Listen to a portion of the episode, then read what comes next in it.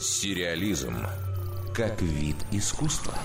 В сети появился первый тизер сериала «Касл Рок», основанного на творениях Стивена Кинга.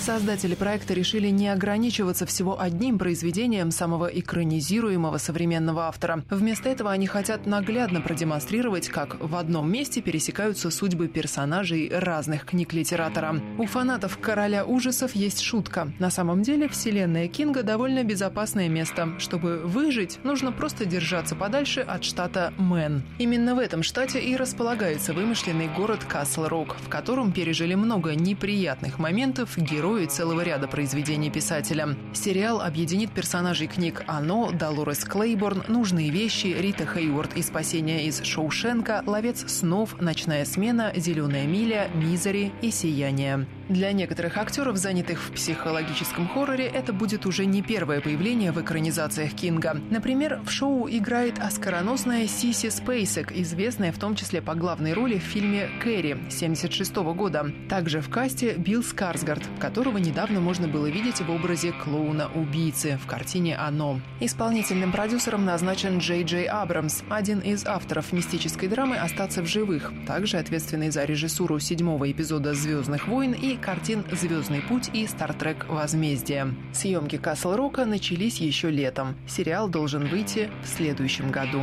Выпустит его тот же сервис, который ранее экранизировал роман Стивена Кинга «11.22.63», а также подарил зрителям антиутопию «Рассказ служанки», снятую по книге Маргарет Этвуд. Дарья Никитина, Радио России «Культура». Сериализм.